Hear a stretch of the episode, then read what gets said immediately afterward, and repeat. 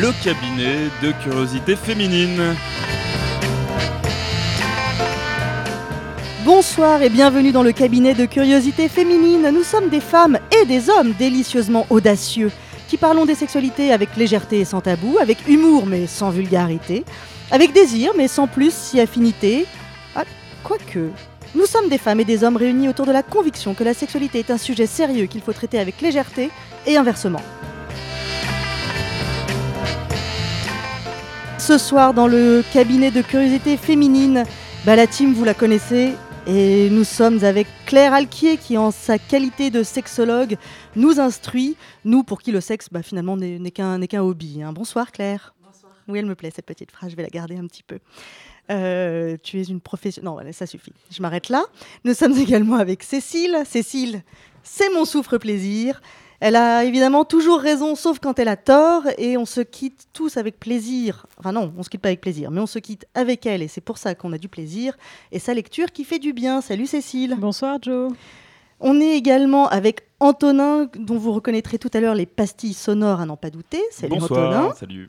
Et vous écouterez également au programme de l'émission l'interview Ce qui elles en pensent, réalisée par Marie Griffon, la créatrice du podcast Héritière, qui est disponible à l'écoute sur SoundCloud, mais qui n'est pas avec nous ce soir physiquement, mais elle est avec nous. Ne vous inquiétez pas. Voilà, je pense que j'ai présenté tout. Ah ben non, bien sûr, puis il y a moi. Je ne sais même pas quel est votre nom. Moi, je m'appelle Joe. Moi, je suis Joe, votre maîtresse fidèle et dévouée qui vous retrouve chaque mois avec un plaisir non dissimulé. N'essayez pas de me faire manquer ce rendez-vous, je pourrais me fâcher sensuellement, intellectuellement, érotiquement, profondément et heureusement, extrêmement curieuse. C'est parti. Depuis trois jours, je me vide de mon sang. Vous faites une hémorragie depuis trois jours. Oui, mon sang a décidé de quitter mon corps. Mais où? Là, je vois rien, là? Il s'échappe de mon intimité. Ah, non, mais vous avez vos règles. Non, mais bah, dites-le, c'est plus pratique, euh, quand même.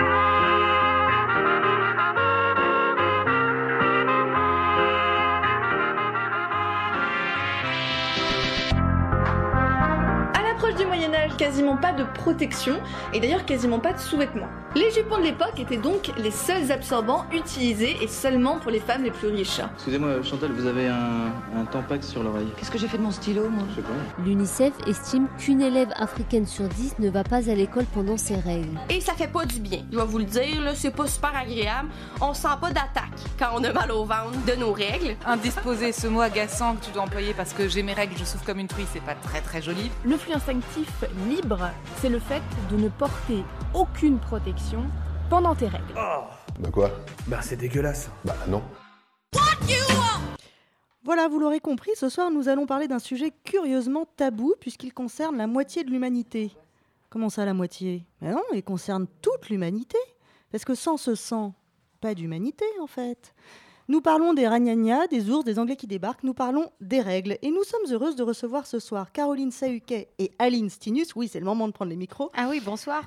bonsoir. respectivement metteuse en scène. Est-ce qu'on dit metteuse en scène? Absolument, j'espère bien. Donc metteuse en scène et comédienne. comédienne, ça c'est bon. Hein, oui, c'est ça qu'on dit. D'un spectacle qui s'appelle Tout sur le rouge. C'est une pièce qui est adaptée des livres d'Élise Thiebaud. Deux livres, Ceci est mon sang, Petite histoire des règles, de celles qui les ont et de ceux qui les font édition La Découverte. Et les règles Quelle aventure, édition La Ville brûle. Voilà, merci. Alors, c'est pas tout à fait adapté Ah, de ces livres. alors, bah, voilà. C'est un prolongement de son travail. C'est comme ça qu'elle le dirait. C'est Bon. très important parce que justement, c'est pas tout à fait extrait de, de son merveilleux travail euh, dans les livres parce que justement, elle a voulu des livres pour dire cette manière-là de parler des règles et elle prolonge avec nous, ce qui est un privilège d'ailleurs, euh, son, sa réflexion. Parce que vous travaillez ensemble dans, euh, dans, dans l'écriture de ce spectacle qui, qui donc n'est pas tout à fait une adaptation. Sur Internet, on trouve le terme adaptation. hein, donc Ah, il- flûte, flûte. faut, euh, non, tu veux dire flux, flux. Exactement. Euh, je- Alors, je- je- j'aime que c'est une, parole portée pour la scène. C'est-à-dire que effectivement, on part de ces, de ces deux livres, donc sur le tabou des règles, Mhm. et c'est une, une- une parole dont on s'empare pour la, la porter sur une scène de théâtre. Donc après, il y a tout un travail de dramaturgie, effectivement, que Caroline et moi euh, Faisons, mais c'est. Élise qui écrit. Voilà. C'est c'est- qui écrit, de- quand voilà, c'est qui écrit tout, Ouais, c'est l'auteur évidemment, mais elle réécrit vraiment euh, autrement, théâtralement, euh, son, son, sujet et elle, le, elle l'étire. Et d'ailleurs, elle m'a dit qu'elle voulait pas euh, refaire la même chose que ce qu'elle avait déjà fait, en, littérairement parlant. Et du coup, elle nous réserve des surprises. C'est ça qui est top. Ah d'accord. Mmh. Donc ce spectacle, pour le moment, on ne peut pas le voir. Il, est, il, était, il a été présenté en version Working Progress ça, dans, dans le cadre de... du festival euh, Scène sur scène. Alors, les rencontres artistiques en Ile-de-France, Scène sur scène. Pardon, Absolument. les rencontres artistiques en Ile-de-France, voilà. Euh, donc là, ça aurait mérité un petit coup de fouet, je pense. Mais euh, non, non, non, surtout pas. C'est moi, je, je, suis pour ce, ce, mot festival, mais on n'a pas le droit de le dire dans le, dans le cadre des rencontres. Euh, euh, mais il est prévu pour. Euh... Alors, la vraie première euh, sera. Je veux dire pour... la première première? Voilà, la première première de l'intégrale, en réalité. Ce que vous pouviez voir à Scène-sur-Scène. C'était une partie. C'était les 20 premières minutes totalement montées et le reste en lecture. En, voilà, donc d'où le terme Working Progress. Et on doit être prête pour le 4 mars, 4 mars 2019. Pour les Femmes dans la ville à Cherbourg, qui est un festival féministe génial. Auquel on, dans lequel l'année dernière on a pu faire une lecture et qui du coup et tant mieux une ont envie de, de voir euh, voilà une lecture du, de, de, la petite euh, première euh, idée et maintenant ils ont envie de voir euh, le Ce spectacle. Ce sont donc dans... les Cherbourgeois et les Cherbourgeoises qui auront la le chance... privilège c'est comme ça qu'on dit ouais. hein. la primeur ouais. la primeur qui, auront, qui auront cette primeur pour revenir sur les, sur les règles, j'avais envie de vous demander pourquoi vous aviez envie, envie de travailler, vous aviez eu envie de travailler sur, euh, sur ces textes et sur les règles. Mais avant de vous poser cette question, je, je, je pense que ce serait pas mal de définir les règles et d'expliquer un petit peu ce que sont que les règles. Est-ce que autour de la table, on peut prendre des micros et m'expliquer ce que sont que les règles? Je ne sais pas. Quelqu'un? Alors, bien, bien sûr, Claire Alquier, pourquoi pas? Les règles, euh, c'est la descomation euh, de la paroi c'est un mot qu'on lui avait. On oui, oui, on lui avait. Elle avait un gage, elle devait placer le mot. Bon, bah, elle a gagné, elle a gagné. Eh bien, chaque mois, enfin, chaque mois, ça dépend des cycles, mais quand une femme a un cycle de reproduction qui se met en place, il y a des ovules qui se préparent à être fécondés. Et quand ces ovules ne sont pas fécondés, eh bien, à ce moment-là, ils s'en vont gentiment et ce sont les règles. voilà. Pour en faire, gros. Pour faire, euh, pour faire bref, parce qu'il me semble que ce ne sont pas vraiment les ovules, mais. Euh, le c'est une nidation. Euh, exactement. C'est donc euh, c'est le petit cet endomètre qui, qui, euh, qui la se paroi de l'endomètre voilà, qui se gorge de, de, de, sang et de cellules dont on, dont on, dont on parlera avec beaucoup d'attention euh, tout à l'heure, sans doute, euh, qui devient donc cette fameuse dentelle euh, utérine. utérine. Et c'est un peu comme si tu refaisais la tapisserie de ta salle de bain, n'est-ce pas? Chaque mois. voilà. Donc dans le spectacle, elle en parle et elle dit, elle dit cette phrase étrange. C'est et... comme si on décidait de refaire entièrement les travaux de sa salle de bain alors, chaque mois. Alors Peinture, moi, moi qui enduit, sors, papier, voilà, moi qui carrelage. sors d'une grosse période de travaux, mais de vrai, je peux vous assurer que je, jamais de la vie je ferais ça tous les mois. Hein. je veux dire consciemment, euh, volontairement, ça, ça, ne me viendrait pas à l'idée.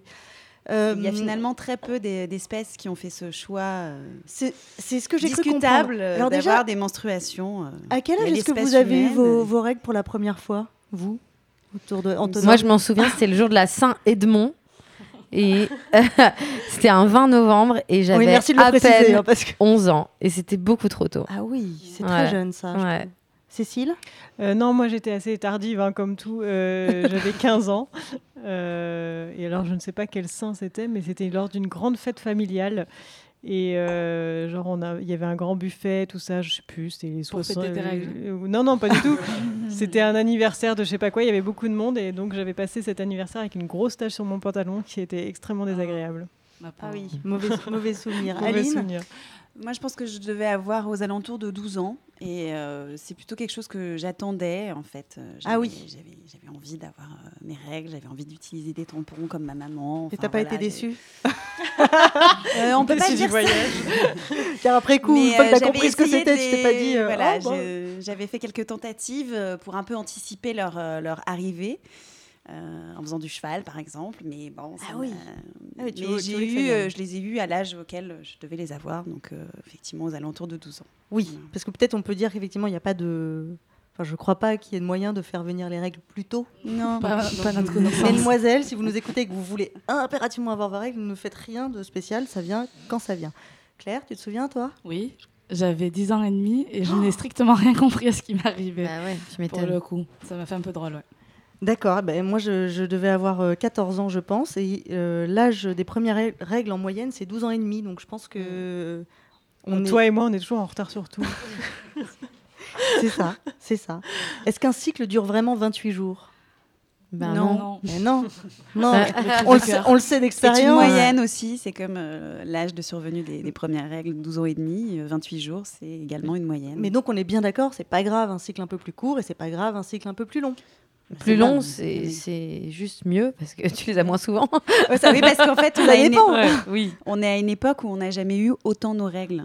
Ah bon? C'est-à-dire que les femmes du Moyen Âge, euh, bon déjà, on n'a jamais eu, une- enfin, on a eu une, Durée de vie aussi. une durée de vie aussi longue.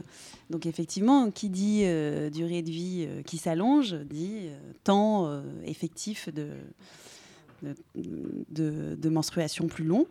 Et euh, bah, par le passé, les femmes euh, mouraient en couche. Euh, elles avaient beaucoup plus d'enfants aussi. Donc, Elles étaient tout le temps enceintes, donc elles elles avaient beaucoup moins leurs règles. Voilà. Et, euh, mais c'est vrai. Et, Logique implacable. Et donc, effectivement, on est une époque où on n'a jamais eu autant nos, nos règles, nous, les femmes Ce qui fait le bonheur de- des fabricants de tampons hygiéniques. Oui. Il y a, il y a le bonheur et le. il y a- d'ailleurs euh, tout, un, tout un chapitre sur la dimension financière euh, de- des règles. C'est une, vraie industrie. Je vous propose qu'on rentre pas tout de suite Non. dans, dans ce, Mhm. voire pas. On verra si on a vraiment le temps et l'envie. Euh, ce qui me paraît important quand même de, euh, de, de repréciser un certain nombre de choses et de parler de ce désir de parler des règles. Parce que, euh, parce que là, nous, on fait une émission, donc on considère que c'est important et intéressant d'en parler. Euh, Élise Thiebaud écrit des livres. Vous, Caroline et Aline, vous, vous montez une pièce. Pourquoi c'est important d'en parler Qu'est-ce qui motive vous Qu'est-ce qui vous a motivé dans, votre démarche? Alors moi, au départ, c'est euh, le motif du corps féminin. En fait, j'avais déjà créé un spectacle autour de la représentation du, corps féminin.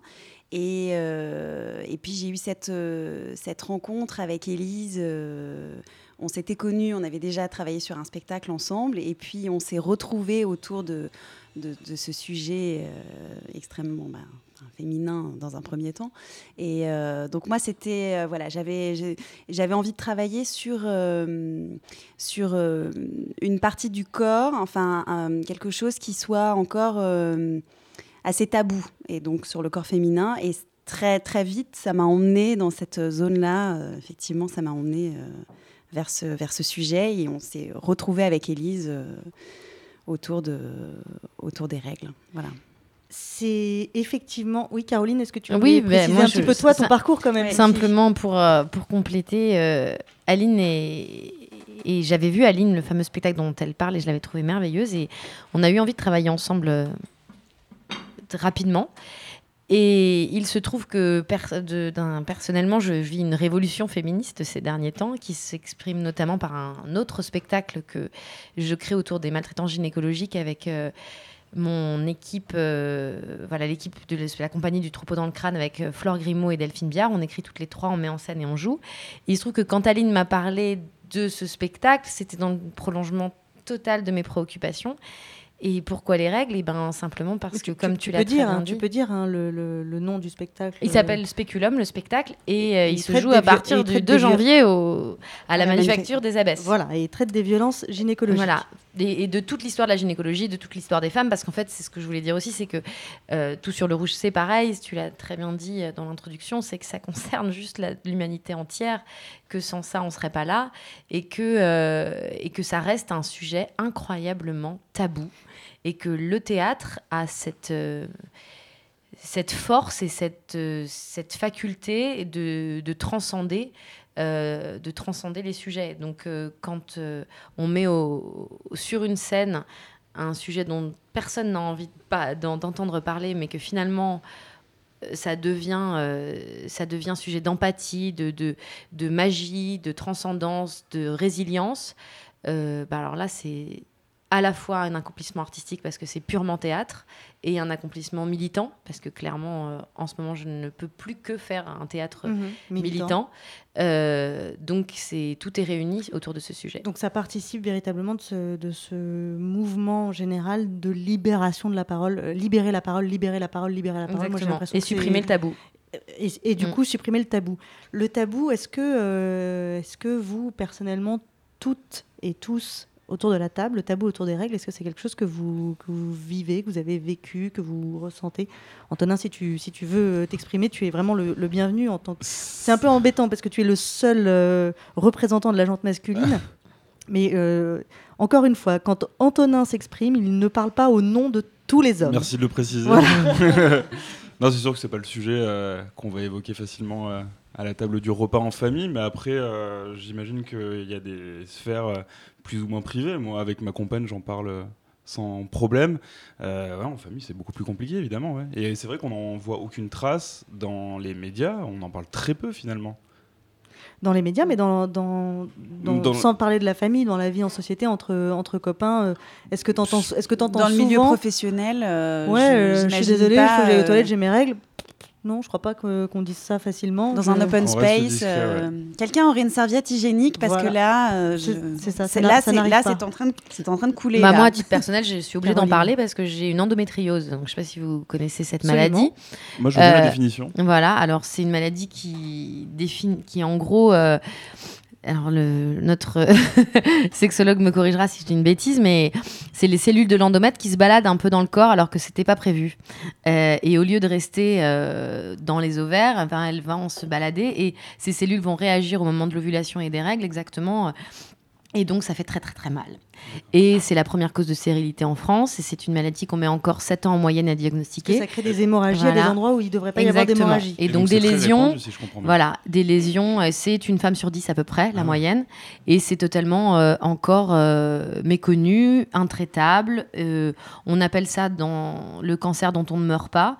Euh, donc c'est euh, une maladie qui, qui ah, très invalidante, mais euh, en réalité, euh, ce qui se passe, c'est que elle est, comme elle est très méconnue et qu'il y a eu peu d'études, ça serait une maladie d'homme.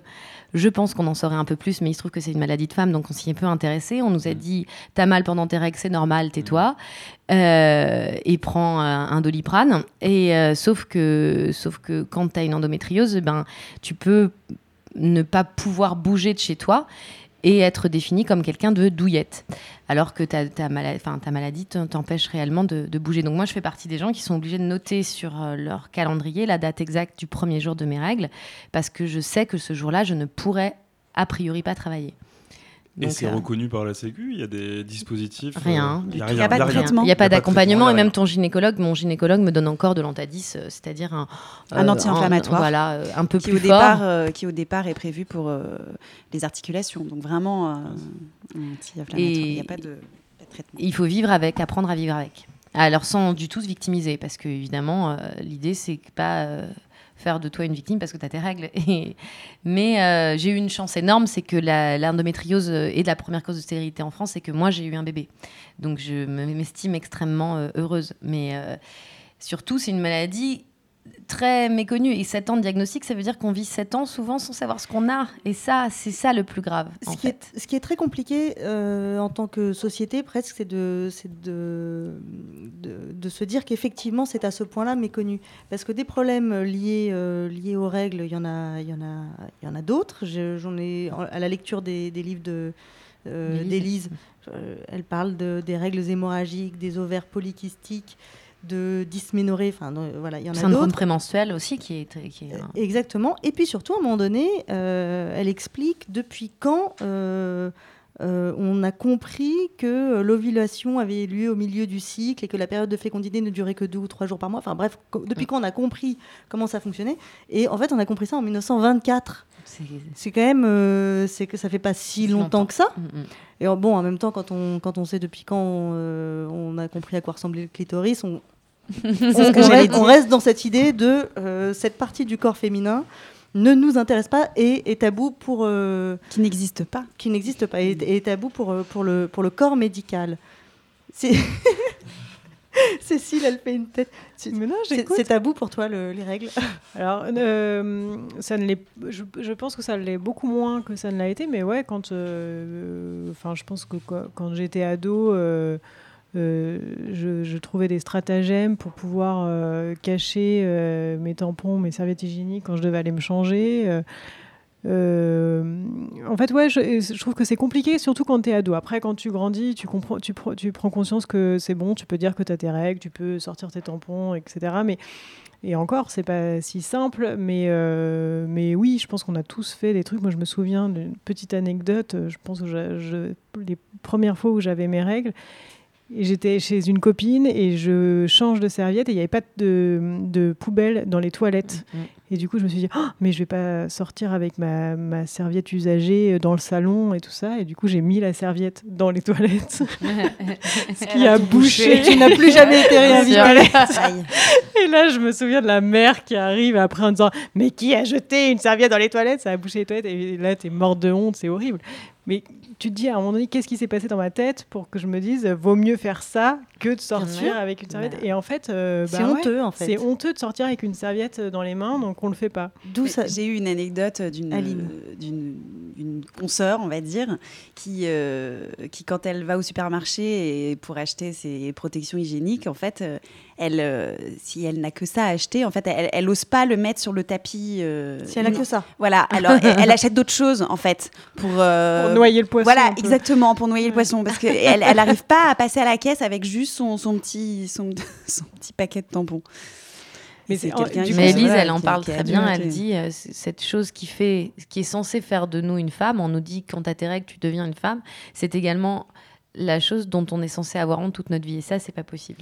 Et c'est cette, cette des honte, raisons. comment, comment on l'exprime Comment on l'explique, pardon? Ce tabou, pour comment on explique à ce point-là le, le- le- le tabou? Je pense qu'il y a une association avec le fait que ça soit sale qui reste très prégnante dans les esprits euh, parce que ça peut tacher, parce que ça peut sentir, parce que c'est du sang. Euh, et je crois que euh, assez facilement, on fait quand même ce- cet, amalgame-là. Mais après, le sang, euh, c'est pas quelque chose que les gens aiment voir. C'est-à-dire qu'au-delà du, du sang des règles, le sang tout court, j'avais une émission hyper intéressante d'Ali Rebéi là-dessus, qui disait que, en fait, la plupart des gens n'aiment pas voir leur propre sang, parce que c'est l'expression de leur mort.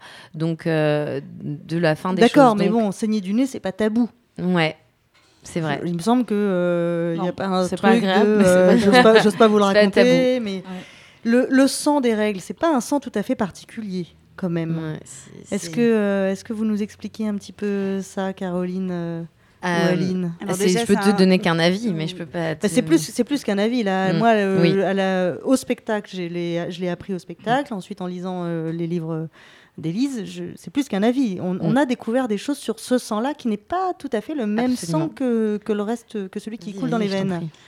Ah ben moi je oui euh, c'est un c'est un sang qui euh, qui porte des cellules souches et euh, dans lesquelles on, les chercheurs ont placé des espoirs euh, de Vie éternelle. Bah, au-delà de la vie, non, au-delà, au-delà de la vie éternelle. Ce qui est extraordinaire avec la cellule souche, c'est qu'en fait, c'est une cellule qui, euh, qui, dont la fonction n'est pas, n'est pas pré-identifiée, qui peut, euh, qui peut euh, se, se donner une fonction euh, et dire ah, d'accord, euh, si- s'il faut que je, trans- que je transporte le- l'oxygène, je vais le faire. Ah, bah, s'il faut que je devienne une cellule de, euh, du pancréas, je vais le devenir. S'il faut que je devienne une cellule de ceci Exactement. ou de cela. C'est une, c'est une cellule qui attend une affectation.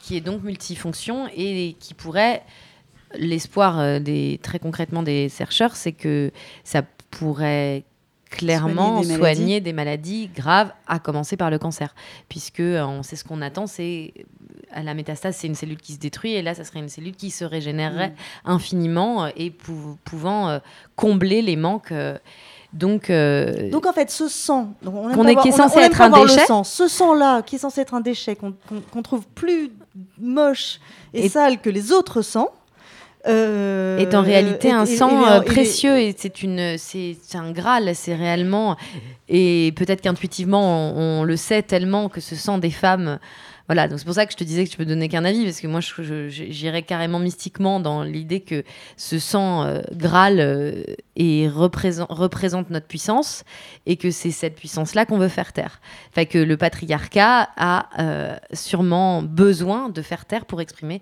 sa puissance. En tout cas, l'enjeu de la procréation est un enjeu de pouvoir énorme et il se joue aussi là. Et puisque... Bon, bah, du coup, les filles, euh, buvez votre cup. Exactement. Il y a bien des gens qui boivent leur pipi. euh, Et, qui, Ouais, et- ouais. et qui mangent euh, leur, pla- leur plein Santa. Ah oui, euh, j'ai une après. copine qui veut faire ça là bientôt. Eh ben, tu lui demanderas de nous raconter. Il y a euh, des recettes, il y a des, il y a oui, des maternités alors- dans lesquelles ils donnent des recettes. Non.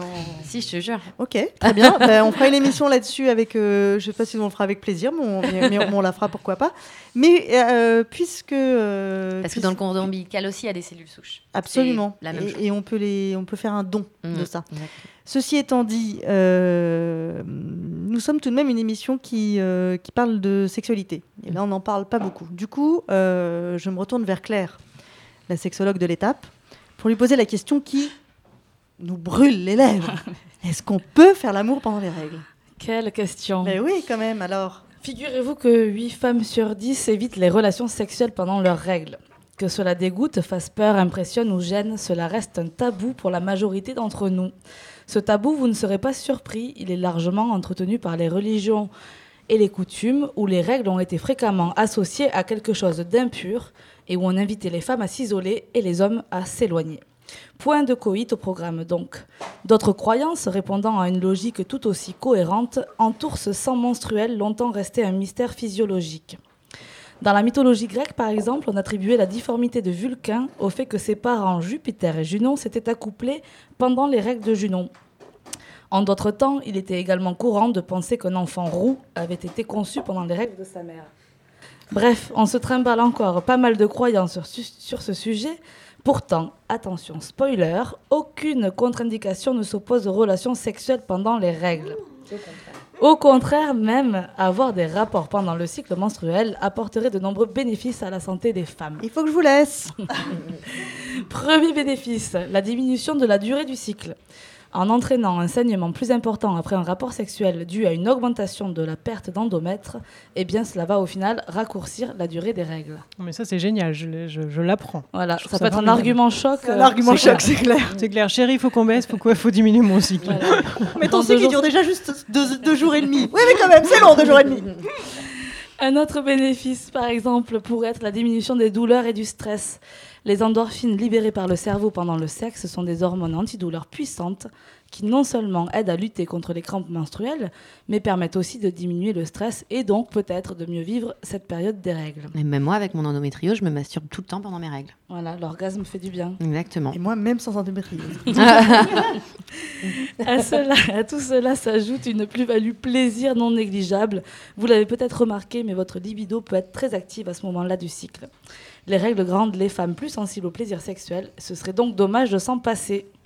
Oui, mais en pratique, me direz-vous, comment faire pour éviter de donner à son lit des allures de scène de crime? Car c'est l'un des arguments que l'on entend le plus souvent, argument venant d'ailleurs aussi bien des hommes que des femmes. Il y a eu l'invention de la machine à laver depuis quelques années. Ça règle quand même tous les problèmes, quoi. Mais vrai, attention, on cuit pas le sang, ça fait du boudin. Ma mère, elle me disait C'est tout le temps ça. Vous trempez vos draps dans l'eau froide Voilà. et après vous les mettez dans la machine à Avec du 60, ça marche comme- très bien. Comme le vin rouge, peut-être. Attention, cette émission est en train de se transformer en petit conseil euh, ménager. Mais il y a plein de petites solutions en effet. Non pas pour éviter les, les taches de sang sur le lit, mais par exemple utiliser le petit tampon flexible euh, qui a été prévu et que l'on peut placer au fond du vagin qui va donc obstruer le col de l'utérus pour éviter l'écoulement du sang. On peut aussi utiliser une cup spéciale permettant la pénétration. Pourquoi pas aussi mettre des serviettes sur son lit si on a si peur de le tâcher ou encore préférer la douche pour les ébats amoureux. Bref, à vous de trouver votre petit truc. Vous l'aurez compris, aucune contre-indication donc au sexe pendant les règles, c'est même plutôt vivement encouragé pour faire passer avec douceur cette période. Quelques petites précautions toutefois à ne pas oublier. Le risque de contracter une IST peut être plus élevé, parce que le sang peut favoriser la transmission euh, de l'infection. Et enfin, les règles ne protègent pas non plus d'une grossesse. Donc, selon votre situation, n'oubliez pas de vous protéger avec des préservatifs si besoin. En conclusion, donc, ces règles font partie de la vie des femmes et ne devraient pas les obliger à mettre, si elles ne le souhaitent pas, leur activité sexuelle entre parenthèses. Au contraire, comme on l'a vu, cela peut être bénéfique. Alors essayons donc de nous écouter et d'adopter les comportements qui nous conviennent le mieux pendant cette période du cycle ô combien pénible. Eh bien, c'est une bonne nouvelle sur laquelle nous allons faire une petite pause musicale. On revient juste après ça.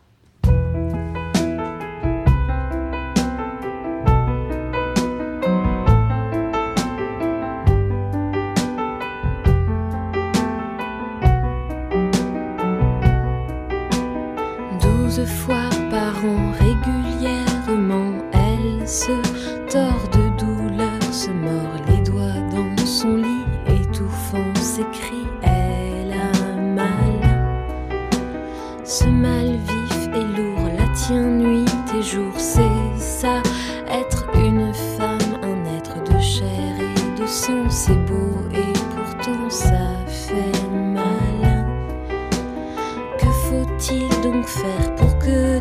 fers de ce joug qui d'elle se joue, elle se délivre seule dans son givre,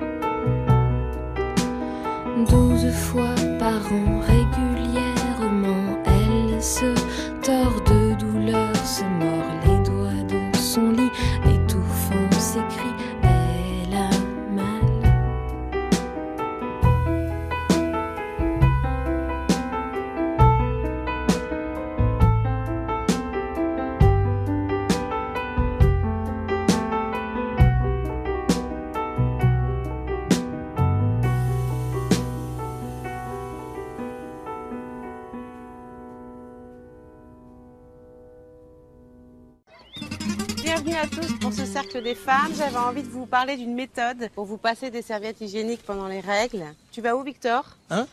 Bah, j'ai entendu que c'était le cercle des femmes. Moi, je croyais que c'était l'atelier lâcher prise. Donc, euh, Donc tu penses que les règles, ça concerne que les femmes? Non, j'ai pas dit ça. Mais effectivement, c'est plus un problème de femmes. Ah, c'est un problème? Non, alors donc c'est bien que tu restes. Oui, d'accord. C'est pas ce que je veux. voilà, c'est je juste une expression, Je d'accord. propose qu'on chante. J'aime mes règles, elles me connectent avec la lune. J'aime mes règles quand elles sont brunes, je les assume.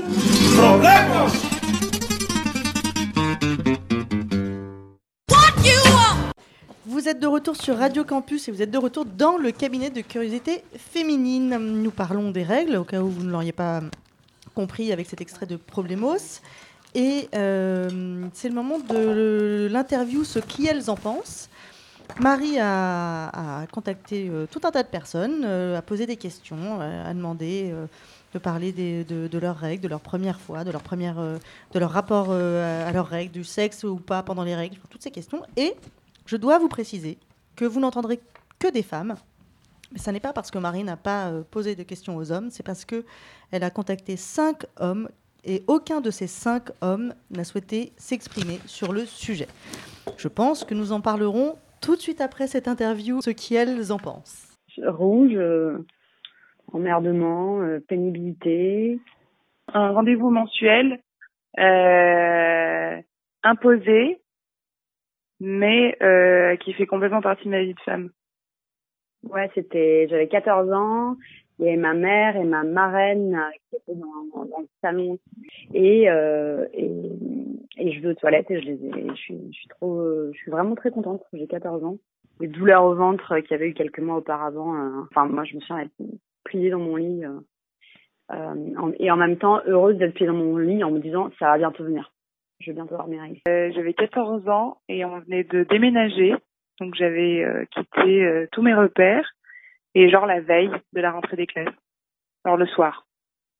Le soir chez le toilette, j'ai fait euh maman. Voilà, et je me suis retrouvée à galérer le lendemain matin. euh, tout était nouveau et en plus j'avais mes règles pour la première fois.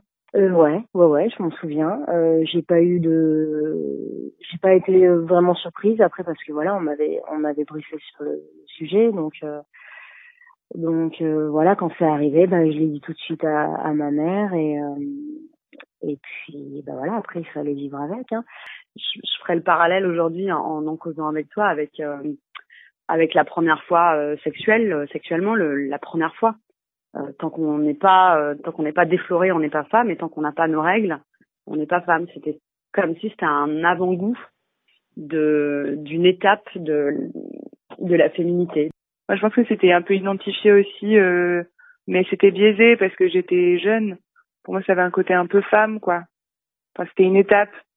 Quand je prends du recul, je me dis, oh là là, on est vraiment pas femme à cet âge-là, mais euh, Oui, alors règles et sexualité, euh, c'est variable avec les partenaires. Moi, j'ai aucun souci. Moi, j'ai pas de problème à parler des règles. À, je cache pas que j'ai mes règles, je cache pas que je vais avoir mes règles. Et du coup, même dans la sexualité, euh, si ça pose un problème à mon partenaire, ben c'est pas grave. Euh, si et pa- par contre, si c'est un partenaire de un, partenaire avec qui je, on, va passer un moment ensemble assez longtemps, et si ça lui pose un problème, ça peut être euh, compliqué sur le long terme pour moi parce que c'est pas grave, c'est que du sang. Euh, tu vois, je j'avale son sperme. Fois, il peut quand même, enfin, c'est pas grave. Pour moi, il n'y a pas de. Donc c'est c'est variable avec le partenaire. Euh, je dirais au début, euh, ça, ça, gêne un peu, euh, mais voilà, la première fois de dire, bah en fait, euh, tu le réflexe de dire à l'autre que bah c'est sale. Puis quand t'es jeune, que tu tu t'es pas sûr de toi, donc euh, tu as l'impression, tu tu penses que tout doit être, que tu dois être parfaite, alors que c'est complètement stupide. c'est tout à fait normal et et d'ailleurs, ma, enfin, ça fait des années maintenant, mais mon, mon rapport à, à ça, même pendant enfin, la sexualité, j'ai pas de ça m'empêche pas d'avoir des relations sexuelles. Soit moi ou elle qui qui les qui les avait ou qui les a euh, ça ça dérange pas en fait. Tant, tant l'une que l'autre. Ça a dû arriver par le passé que tu vois que, que j'ai envie et elle pas forcément parce qu'elle avait ses règles et et euh, ou qu'elle se sente gênée parce qu'elle les avait. Et, et moi plutôt de la rassurer de la mettre à l'aise avec le, le sujet et et puis une fois qu'en fait on, on est dans l'action, très souvent les règles, enfin elles sont plus vraiment là. Euh, pour moi, c'était impensable pendant longtemps. Et ça l'est devenu une fois, je pense, quand j'étais amoureuse. Et puis que l'autre était dans une réception de ça qui était vraiment... euh, que ce soit là ou ce soit pas là, ça changeait rien, quoi. Puis euh, là, dans mon couple, effectivement, ça peut arriver, mais... Ah, c'est pas, c'est pas à chaque fois que j'ai mes règles parce que parce qu'avec l'endométriose c'est compliqué mais mais ça m'a ça, ça m'amène ni un plus ni un moins. euh. Enfin pour moi c'est vraiment accessoire en fait les, les règles. C'est pas je, je fais pas tout un pataquès autour des règles. Pareil je me sens pas plus femme quand j'ai mes règles. C'est c'est une- c'est un truc euh, c'est une fonction de mon corps. euh, je fais avec. et oui moi je je voudrais ne pas avoir mes règles. Et vous, vous aimeriez ne pas avoir vos règles? Non, moi, Euh, je moi, suis je fière de mes règles, pardon. Caroline, oui, toi, t'es, toi, t'es fière de tes règles. Toi, tu- Bah oui, toi, tu- ça a mis du temps, mais maintenant, j'en suis fière. J'apprends à vivre avec depuis euh, tellement longtemps que... Cécile? Euh, ouais, moi je trouve que c'est un sujet assez complexe parce que quand on, on peut ne plus, euh, enfin quand on prend une contraception, euh, enfin moi ma gynéco m'a déjà proposé par exemple d'avoir un, un implant contraceptif qui ferait que je n'aurais plus mes règles. Et alors que c'est, alors que je suis la première à dire que c'est quand même une contrainte, que c'est relou, que machin. Bah, à l'idée de ne plus avoir mes règles, je suis pas si à l'aise que ça. Alors que je sais que quand on est sur, sous contraception, les règles sont des règles artificielles, donc c'est pas vraiment. Mais je sais pas pourquoi. euh, Enfin voilà, je suis, je, je suis mal à l'aise avec l'idée de ne plus avoir mes les règles. J'ai l'impression que que du coup, je sais pas, ça va pourrir à l'intérieur. Ça- Enfin, j'en- ça- fait- débile, ça- hein, mais ça c'est pas fait, si ça fait partie de, de, de toi. Euh, Est-ce que il n'y a pas un lien immédiat? Je- Peut-être vous y répondre, pardon, je ne vous ai pas demandé, euh, Aline, Claire, il n'y a pas... Ah, euh, moi, ça m'aurait pas du tout dérangé de De ne plus les avoir. de plus les avoir, et je m'étais, mais parce que je voulais, euh, euh, je voulais clore le cycle de la fécondité en ce qui me concerne, euh, voilà, et, euh, et que effectivement j'avais beaucoup de mal euh, avec euh, avec l'âge et avec les grossesses, etc. J'avais des, des règles de plus en plus douloureuses et le fameux syndrome prémenstruel de plus en plus présent. Euh, donc à l'encontre de mon entourage, ça pouvait être un peu euh, compliqué à gérer. Effectivement, je me suis renseignée euh, sur l'opération et euh, mon gynécologue m'a dit oui, c'est absolument possible. Il y a une opération maintenant, ça se fait voilà, en hôpital de jour, une demi-journée, vous sortez, mais vous allez continuer à avoir vos règles. Donc j'ai dit bah, aucun intérêt. Ah bah oui, non, aucun. Voilà. Faire ligaturer les trompes, tu veux dire? Oui, mais c'est une, c'est une, c'est une nouvelle opération qui est moins, euh, moins, vieux- moins radicale. Exactement, ouais. Est-ce que ce rapport euh, à ces règles, alors que c'est contraignant et finalement on on n'a pas tellement envie euh, que ça de, de ne plus les avoir, est-ce que ça n'est pas lié à cette phrase dont- qui est sortie euh, au début d'émission et qu'on a entendue là dans ce- ce- cette interview, euh, ces interviews, ce qu'elles en pensent, avoir ces règles, c'est devenir une femme. Bi- c'est c'est encore il y a encore ces injonctions mais ça il y en a plein euh, les, les- les femmes ne sont pas femmes euh, parce qu'elles sont femmes elles sont femmes parce qu'elles le mais parce qu'elles le deviennent de, de- plein de choses elles ont plein d'épreuves à passer c'est le rapport aussi, euh, je pense, très présent euh, à la maternité. C'est qu'avoir ses règles, c'est pouvoir être mère. Et, euh, et pour donc être- la maternité c'est être femme? Euh, bah, il y, a, y a encore ça Mm. qui est Ouais. extrêmement présent. Enfin, moi, je Non. le, je le lis en tant que ça. petite fille, pour moi, c'était ça. Je le C'était lis ça, comme toi? ça. C'était pour ça que je tu voulais voulais avoir avoir tes règles. parce que je, je m'imaginais être une, une femme euh, dans toute sa. dans- avoir ses règles c'était devenir une femme C'était devenir une femme dans, toute sa, dans toutes ses dimensions. ouais ouais En tant que petite fille, hein, En- je, oui, je- bien, je je- pré- je- précise, j'entends hein. bien. Antonin Et même si je ne réponds pas pour euh, tous les hommes de la Terre, effectivement, il y a aussi du côté des mecs, je pense, un espèce de, de mythe autour de ça. Euh, ça fait partie de euh, ce qu'on peut appeler euh, le mystère féminin, même si ça n'existe pas. Mais Ouais. voilà, c'est une fille qui, qui, qui a ses règles. Pour les hommes, c'est un petit peu euh, impressionnant. Et je pense que ça, en fait- ça, ça rejoint ce que, ce que vous dites, ouais. le tabou nourrit le mystère Un peu. Tout Eh de oui, même. Toujours. Tout Et même. la puissance euh, nourrit le glamour aussi, parce que du coup, euh, euh, c'est aussi dégueu que, que merveilleux, je trouve, les règles. Mais je pense qu'il faudrait poser la question à une femme qui va être ou qui est ménopausée, est-ce qu'on n'a pas? Parce que pourquoi, euh, pourquoi la, la ménopause aussi fait si peur? C'est parce qu'on a terriblement envie de s'en débarrasser, mais on a quand même très très peur que ça nous arrive plus, vu que c'est par euh, dans les représentations euh, euh, collectives, alors qu'on aimerait s'en défaire, mais c'est encore présent. C'est par les règles qu'on est une femme, donc quand on les a plus, on est quoi Un chimpanzé, quoi Sûrement pas, en fait. Et, et d'ailleurs, Elise, elle en, elle en parlait très bien de ça quand on lui a dit. Euh, euh, ça y est, tu as tes règles, tu es une femme. La première chose qu'elle a répondu, mais j'étais quoi avant? Un chimpanzé? Un singe, ouais. Voilà. Et, euh, et, mais donc après non plus, ni avant ni après, c'est pas sur cette période de 40 ans sur une vie de 80 euh, que on est euh, réellement une femme. oui ça, ça ne nous ça ne nous réalise pas en Voilà, fait exactement. mais pour autant euh, Ça nous permet de on- réaliser un on autre être on humain. véhicule encore ce, ce- cette chose Mm, de comme si c'était une réalisation en- enfin voilà t'es devenue une femme il y a, il y a une il y a une des personnes interviewées qui, euh, qui compare ça à la, à la première relation sexuelle en disant et là aussi on devient une femme Alors, cette nana elle est, elle est devenue femme plein de fois dans sa vie chaque fois qu'elle fait une première, la pre- sa première raclette elle est devenue Ouais, une femme dire. euh, dire, La euh, première fois que tu fais la vaisselle, tu es ah, une femme. ah oui pardon Oui, c'est ça alors. Sa première pyrolyse. mais bien sûr, ça pourrait- Oh là là, attends, ne, ne m'en parle pas. Bon, euh, revenons, euh, revenons au sexe pendant les règles. Euh, Claire, on a Ah. une question à te poser. Oui, ça, c'est, Oui. c'est le mot sexe ou le mot règle qui te. Le mot sexe. Voilà. Euh, on a une question à te poser. Dans ta, dans chronique tout à l'heure, tu nous as expliqué que euh, avoir ces règles n'empêchait pas de tomber enceinte. Alors il faut que tu nous expliques parce que euh, parce que c'est vrai qu'on a un peu l'impression de l'inverse. Et c'est souvent ce qu'on entend. Les, bon, règles, les règles, on est bien d'accord. Il y a donc euh, un ovocyte qui, libère un ovule. Mhm. Non, l'ovule, c'est quand il est fécondé. Je, je- Peut-être j'ai une bêtise. Donc, un- qui l'ovaire libère- qui libère un ovocyte, qui va se pla- qui, qui se promène dans euh, les euh, trucs de Fallope. Les trompes de Les Fallope. trompes de Fallope. Voilà. Qui descend gentiment vers l'utérus. Qui descend gentiment vers l'utérus. Qui là attend, et là il y a un nid douillet qui se forme Voilà. Sur les parois. Grâce à la dentelle utérine. grâce à la dentelle utérine gorgée de cellules souches et pour cause en fait puisqu'elles sont là pour créer la vie. Mais évidemment qu'on a besoin de cellules qui sont euh, qui sont capables de tout faire. Bref, elle se gorge euh, de, de ce- de- de cette dentelle utérine et de cellules souches pour faire un nid douillet.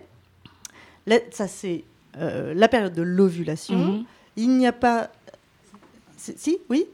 Il n'y a pas de, euh, de fécondation, c'est-à-dire il n'y a pas de, de petit spermatozoïde qui, euh, qui est venu frapper à la porte. Tant pis, tant mieux, on s'en fout, c'est comme ça. Tout ça s'en va. Voilà, et donc, hop, tout ça, tout ça s'en va. Donc, on imagine qu'au moment où ça s'en va, il n'y a plus d'ovocyte qui attend gentiment euh, d'être fécondé. Non, mais par contre, on, a, on l'a dit un petit peu au début, euh, les, toutes les femmes n'ont pas toutes la même durée de cycle. Ce qui fait qu'il peut y avoir des cycles d'ovulation qui sont beaucoup plus courts chez certaines femmes. Et du coup, quand on sait que les spermatozoïdes ils peuvent euh, vivre jusqu'à 5 jours, si jamais on est sur des cycles d'ovulation qui sont très courts, eh bien dans ce cas-là, euh, un rapport sexuel sans protection avec éjaculation interne euh, peut potentiellement mener à une grossesse alors même que euh, la femme était euh, avec ses règles. Il faut faire de la mathématique. Un petit Et, peu. Oui, pour peu et moi, on va des- parler de, pardon, d'ovulation spontanée. C'est po- c'est possible ça? J'imagine. J'en ai déjà entendu parler aussi. Après, Mm. je vous avoue que je ne connais pas du tout. Bah. J'ai entendu dire que le désir prégnant d'être enceinte pourrait créer des ovulations spontanées, c'est-à-dire des ovulations pas forcément au moment classique de son ovulation, c'est-à-dire potentiellement pendant nos règles ou à la fin du cycle, et que les, en gros l'ovulation pourrait revenir euh, euh, pas forcément de manière prévu. classique dans le cycle. D'accord. Voilà. Bon, ça. euh, Et donc, ce qui permet- À vérifier. À vé- à véri- à vérifier. Tu je- voulais dire quelque chose, Non, Cécile non. Euh, je sais plus. Non, oui, c'était que si, le, si les spermatozoïdes sont super vaillants et vivent plus, plusieurs jours et que on ovule euh, très souvent, euh, bah voilà. Ouais, ça peut aller assez vite en fait. C'est un, un alliage. une, une alliance. Voilà. Mais ovuler pendant qu'on l'ovulation spontanée, ça serait ovuler parce que je fais l'amour justement. Ah, J'ai tellement envie d'être enceinte que j'ovule justement à ce moment-là, quel que soit, même même Ce serait formidable l'inverse comme Ouais. méthode contraceptive. Je veux tellement pas être Ça- enceinte que je n'ovule ça plus. serait génial. ouais. D'accord, donc c'était bah, vraiment là cette émission est, en- je, est en train de partir en vrille et c'est à ce moment-là que je vous sors un, un terme que j'ai pareil que j'ai entendu pour la première fois lors de cette, euh, cette représentation et qu'ensuite j'ai lu avec beaucoup de plaisir. Je vous propose le mot cunilingus vampiricus. Qu'est-ce que ça vous évoque? Dracula. D'accord. Plein de choses. Claire. Du sang. Partout. Elle le dit avec un plaisir euh, non dissimulé. Ouais, oui, on voit bien un petit vampire qui a ses quenottes un peu. euh, Mais alors donc quoi? Un, un cunilingus pendant les règles, même si on n'a pas mis le tampon truc ou le- ou l'éponge machin, Ouais. euh, on peut, on peut pas C'est qu'est- qu'est-ce qu'on Faut avoir une serviette de table. Bien sûr qu'on peut. bon, déjà, quand même, précis- précisons que le. Non mais c'est pas sale en fait. Enfin, je veux dire, c'est- Non. il y a pas de. Ouais, Euh, et quand bien même ce serait sale à la rigueur, il y a quand même des gens qui font des trucs Beaucoup plus sales. On peut considérer que c'est sale. Donc, euh, Rappelons tout il y a de pas, même il y a pas qu'un problème. peut s'orienter euh, largement sur euh, le gland du clitoris, qui a priori, même si euh, toute la vulve va être impliquée dans, dans le moment des règles, le gland du clitoris, a priori, c'est pas par là que coule le sang non Oh, c'est un peu. Alors franchement, c'est un peu. Donc- Je sais pas. Je sais pas de à quand à quand Ah, bah, date ça- ton dernier cunilingus. Je veux dire, en tant que toi pratiquante, euh, mais sincèrement. Ça dépend si t'es au J1, au J3, au J5, au J7. Bien C'est sûr. ça aussi, c'est qu'on a, on a un peu la vision des règles, le- du- du- d'un d'un flux. Enfin, après, ça, effectivement, ça, ça dépend des personnes, mais que genre, si on enlève le tampon, ça va jaillir euh, de tous les côtés. Euh, ce n'est point le cas, quand même. Pas pour sauf tout le monde. pour- voilà, ça dépend Antonin. des gens. Question de, néophyte, euh, de néophyte, euh, au J1, au J2, au J3, c'est euh, premier Le jour, deuxième jour, troisième jour des règles. D'accord, merci. Tu as, ra- Voilà. tu as eu raison de, de poser cette question. Mais reprends le micro, Antonin. Je reprends le Qu'est-ce micro. que tu penses, toi, du cunilingus vampiricus Personnellement? Oui Personnellement, ouais, non, j'avoue que je serais pas fan parce que pas, pas tenté, attiré non. Euh, Ça t'est déjà vue, bah, arrivé j'ai pas non plus, enfin ouais, je me vois pas euh, lécher une plaie de ma partenaire euh, saignante. Vous me direz, ça n'a rien à voir, mais euh, en fait, dans ma tête, ça. Bah, Un petit peu, en fait. euh, regarde, tu, je, me, je, me coupe, euh, je me coupe le doigt. je- le, le réflexe, c'est effectivement de le mettre dans la bouche, quand même. Non, mais surtout Oui, quand on sait que c'est plein de. sang. Lorna, est. Lorna, Lorna a les régies, elle est morte de rire. Quand on sait que c'est plein de j'ai posé la cellules question à toi, c'est quand maintenant. même euh, ouais. formidable. Mais je, je, Non, je pense ouais. qu'il y a aussi, euh, je pense qu'il y a aussi, j'ai pas fait un sondage et d'ailleurs, euh, je pense que c'est aussi compliqué euh, pour moi de, de parler parce que euh, il y a beaucoup de, de mecs qui osent pas en parler. Ça rebondit sur ce qu'on disait tout à l'heure où on a le sentiment, on l'entendait avec l'extrait du film Problemos, que c'est un problème de filles. Donc entre Problème, mecs, on en parle juste jamais. Donc je sais pas ce que les autres mecs pensent euh, de ça, Euh, mais euh, voilà, il y a toujours ce, ce côté un petit peu sale qui peut aussi gêner les filles elles-mêmes. hein. Bien sûr, Euh, moi, Il y a des filles qui n'ont pas envie de faire ça pendant, pendant leurs règles parce que ça les gêne. Puis il y a des Pour, femmes qui euh, n'aiment pas le cunilingus du tout d'ailleurs, avec ou sans leurs règles. Oh, mais ça, alors ça, pour le coup, c'est encore un autre problème. Pour re- rendre un peu l'hommage, moi, enfin moi au, au départ, euh, quand j'avais mes règles, c'était genre quand j'étais plus jeune, euh, mais surtout pas, n'y va pas parce que c'est honteux, parce que c'est sale, etc. Et c'est un mec qui m'a initié au sexe pendant les règles, qui lui pour le coup n'était pas du tout dégoûté et qui m'a dit mais euh, pourquoi tu te prends la tête Il n'y a aucun problème et je peux même te faire un cunilingus pendant tes règles. Et que moi j'étais là, Oh, mon Dieu, c'est dégueulasse. Et en fait, euh, donc voilà. Donc Et ça- avec ou sans protection? Alors là, pour le coup, c'était sans protection. Mais je pense que c'est. Enfin, protection, qu'est-ce que. Sans digue dentaire ou je sais pas quoi là Non, sans, euh, protection hygiénique, sans- sans- sans tampon. Non, non, sans tampon. Ah bah non, non, non, bah non. On va quitte à y aller. Euh, moi, ouais. non, non, mais ce que je veux dire, c'est que du coup, enfin, pour le coup, moi, euh, dans mon expérience euh, personnelle, j'ai rencontré euh, des hommes qui, au contraire, euh, m'ont initié à ça, et à- aussi des hommes qui, pour le coup, après, moi, quand je dis allais gaiement en disant non mais tu vas voir, c'est cool, ou c'était pas du tout le cas. euh, enfin, Moi, voilà. j'ai entendu Donc, parler d'un- d'un d'un homme sur Paris qu'on qu'on surnomme le Bloody Town. Ah ouais, moi aussi, j'ai aussi, entendu parler? Ouais. Il s'appelle Pierre. Ah, t'as balancé son prénom comme ça. Même- la il y en a beaucoup des Pierres, mais Ouais, lui, il se reconnaîtra. Dans, dans, dans l'interview Ce qu'ils en pensent, il y avait euh, une femme qui, euh, qui s'exprimait, qui, euh, qui était euh, lesbienne, et je, je- la remercie de- d'avoir répondu aux questions de Marie, parce que du coup, souvent, on dit, ah là, ça doit être beaucoup plus compliqué pour, euh, pour les lesbiennes. C'est- Elles, ont toutes chacune leurs règles, évidemment, elles vont pas les avoir en même temps. Ce, ce serait, ce serait trop facile. Du coup, du coup elles, ne, elles ne peuvent jamais baiser. Bah, Il y a Lorna, il y a Lorna qui fait des signes. Oui, Lorna, que- prends un micro, viens avec nous. Donne-nous ton avis. Lorna, c'est la régie. Non, mon avis, c'est sur euh, les femmes, il y a plutôt une sorte d'alpha. Normalement, les cycles se concordent. Donc après, on a toutes les deux le cycle en même temps. Alors, Alors ça- ouais, après, il se, trouve beau, que, ouais, il se trouve que finalement, pas tant que ça. Ouais, Elise, Alors, elle dit que elles- c'est une- elles disent que c'est un peu un- que mythe peu un mythe, essentialiste, un peu qui nous ramène à les femmes vont se caler sur la lune, et qu'en fait apparemment ce serait un peu une connerie ça. Mais bon, je... elle est pas là pour le Toi dire. tu, alors. le, toi, tu le vérifies dans ta, Euh, dans ta vie en perso? couple, ça m'est déjà arrivé et ça m'est arrivé aussi en colocation avec. euh, Voilà, moi aussi j'étais en coloc. ouais. Mais d'avoir, mais d'avoir vraiment pendant très long, pendant Oui, une oui, longue pendant une durée. longue période euh, au même moment. On dit même les filles avec lesquelles tu travailles le plus, euh, avec qui que tu vois tous les jours, euh, nos- tes collègues, etc. Ça peut arriver de se caler. Mais en fait, euh, ça serait peut-être juste une coïncidence Bah, parce que faut- finalement, faut euh, le- Oui, parce que 25, enfin, Voilà, si la- on a la nos probabilité règles est euh, importante, en une fait. fois par mois, la probabilité est assez importante pour qu'on se retrouve à avoir nos Une règles en fois même sur- en fait. Oui, mais une Sur fois de une temps sur en temps, quatre. mais de là, de là Bah, ce que ça si dure aussi longtemps. bah, c'est quand même après. euh, la moyenne étant 28 jours. Ça Mm. souvent quand même des cycles de 26 ou de maxi de 30. C'est entre 26 et 30. Donc là, en fait. on est, on est 6, Donc en fait, autour, 7 femmes dans cette pièce. A probablement. euh, on a Moi, ça vient de s'arrêter. Toi, c'était Moi, quand je suis, c'est le dernier jour là. Ouais. Bah, donc ça vient de s'arrêter aussi. Ouais, enfin non, c'est- c'est- c'est- c'est- Moi, c'est arrêté depuis deux jours. Voilà, Voilà. moi j'y Ouais. suis encore. Ah, Donc on est, on est pas mal calés toutes les deux. Ouais. Alors que finalement, on s'est pas vu tant Voilà, que ça non plus. Euh, D'accord, bon. euh, donc, il vous a pas plu tant que ça, j'ai l'impression, le cunilingus vampiricus. Donc, ah bah euh, si, ça il nous plaît à, euh, à fond. hein. Mais donc, donc, Qu'est-ce que t'en penses toi donc aujourd'hui, tout le monde est ok pour euh, pour faire l'amour euh, pendant ces règles? C'est quand même pas si, si simple que ça. euh, Merci Cécile de ton témoignage, d'avoir exprimé que il y avait eu un avant et un après. euh, ce, ce- ce- Moi, vous savez comment- même ce, que ce qui m'est arrivé de faire, j'ai honte, mais je peux le dire quand même. C'est que oui, c'est la radio, personne te voit. Ouais, personne me voit. C'est que ça m'est arrivé de, de ne pas le dire, que j'avais mes règles. et que le mec. On l'apercevait pas Bah si, et que le mec après il me dit Ah, Mais t'as tes règles Bah ouais, quoi. Très bien, c'est une stratégie. C'est vrai que c'est un peu, c'est un peu vache de attends, pas prévenir, j'avoue. Génial. Euh, Mais- ça me fait rire, je me fais rire moi-même.